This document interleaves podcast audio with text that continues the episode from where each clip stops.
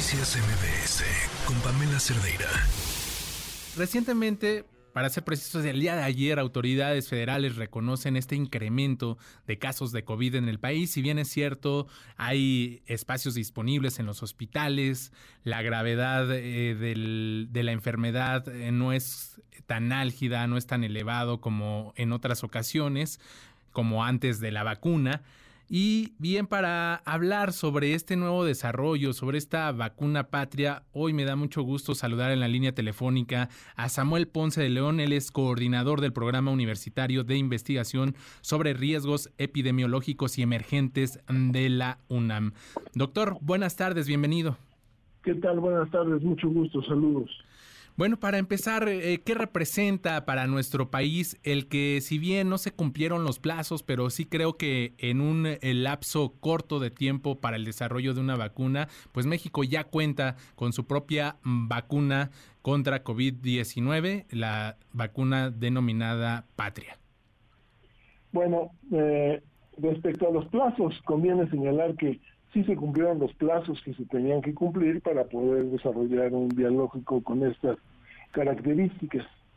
¿Qué características o qué ventajas ofrece tener un biológico de estas características? Pues es básicamente, uno, contar con una vacuna de producción local que es eficaz, es segura y que permite tener una plataforma de producción de biológicos, vacunas, eh, de manera continua para lo que pudiera ofrecerse en el futuro a corto y mediano plazo, eh, básicamente.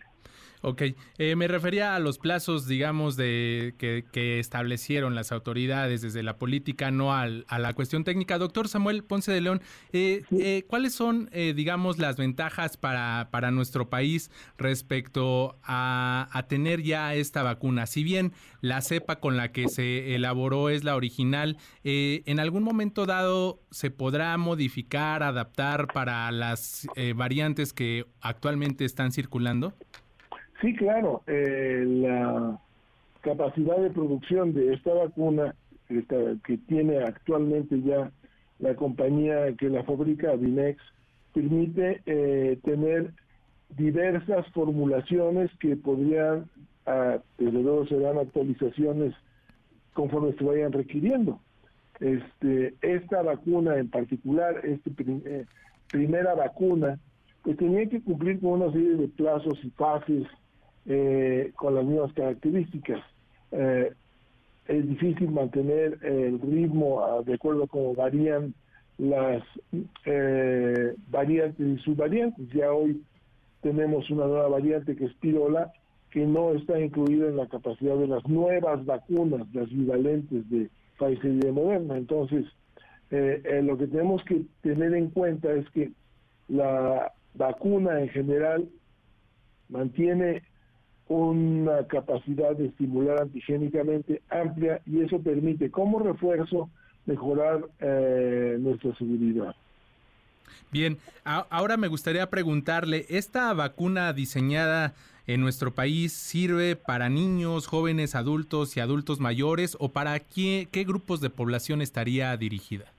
Bueno, estará, eh, está aprobada para usar en mayores de 18 años, que es en donde se hicieron todos los estudios de eficacia, seguridad inmunogenicidad, eh, pero eventualmente luego es un biológico que se podrá utilizar para diversos grupos de edad, aunque tendrán que hacer estudios eh, específicos para poder eh, hacerlo con toda seguridad. Ahora, preguntarle, doctor, ¿de qué manera, bueno, pues este desarrollo podría, digamos, ayudar a México a pues generar y retomar su esta vocación de generar eh, más vacunas eh, para otros padecimientos. Esto esto sería, digamos, el reinicio de, o un probable reinicio para nuestro país en este ámbito después de que pues se dejó se dejó de lado esto. No, sí, eh, realmente el poder desarrollar este vector para utilizarlo como una vacuna en este momento para COVID-19 eh, con la variante ancestral eh, podría en cualquier momento también ser eh, aplicada para otras vacunas, nuevas variantes de, de COVID-19 o diversa o influenza también y otras vacunas que se pueden fabricar con esta metodología y que si se hacen las inversiones que se requieren, eh, es una inversión grande lo que hay que hacer, se tiene que hacer una ampliación de capacidades y, y, tener en cuenta que la producción de esta vacuna por una compañía nacional, pues tendría que tener la, la, la garantía de que esta podría contar con los contratos necesarios para poder garantizar la continuidad de la producción.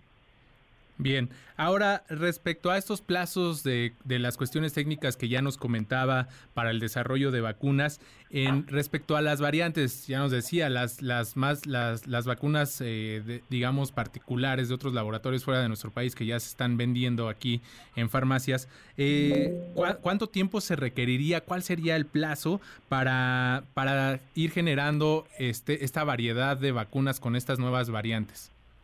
Bueno, este, yo no podría determinar ahorita un plazo para eso porque se tiene que establecer qué tipo de biológico sería, cada uno tiene características particulares, ver de dónde partimos, cuál es el objetivo. Entonces, queda como una opción abierta que eh, ciertamente está en decisión de la autoridad federal en hacer la inversión en instalaciones, equipo, eh, eh, personal de alta capacitación y la organización del programa nacional para que pudiera tenerse un proyecto de producción de vacunas alineado al Plan Nacional de Vacunación, y no solo nacional, sino regional podría ser. Centroamérica evidentemente tendría ventajas también en relación a un abordaje de este tipo.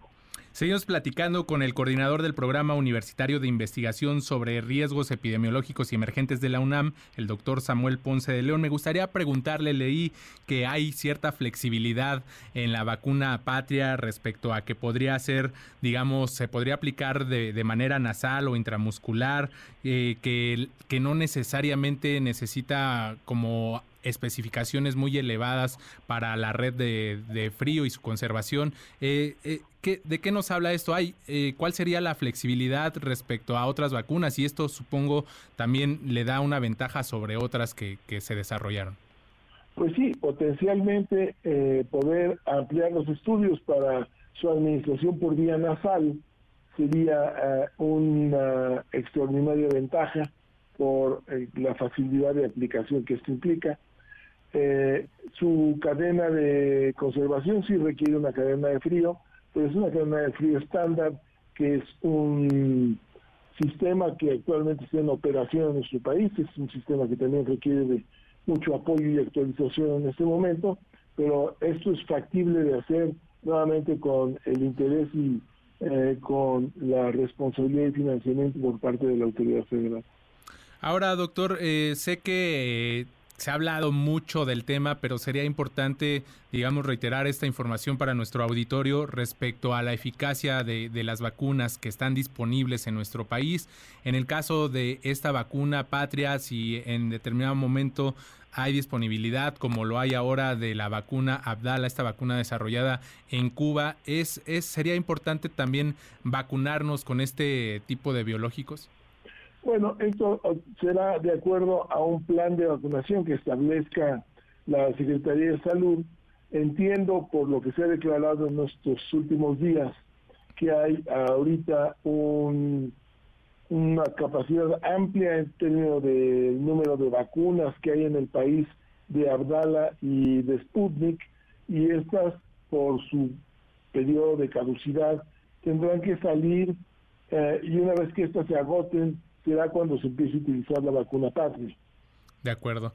Eh, doctor, aprovechando su, su, presencia, me gustaría hacerle una pregunta. Ahora, haciendo memoria de, de, todos estos temas de cuando inició la pandemia, las, las iniciativas que, tenían las autoridades en diversos niveles, tanto locales como federales. En la UNAM, cuando estaba el doctor Enrique Graue, se hablaba del desarrollo de una vacuna en la universidad. Eh, ¿Sabemos algo de ese proyecto? Si se continuó, si, quedó ahí o, qué pasó? Bueno, esta, ah, estamos hablando de varias vacunas que efectivamente fueron proyectos que iniciaron en, la gestión que recién terminó el doctor Graue.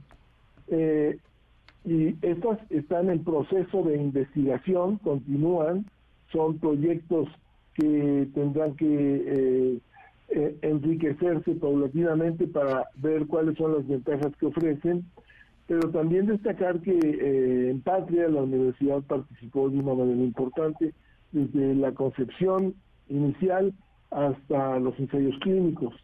Entonces, eh, la UNAM participó en varios de estos proyectos.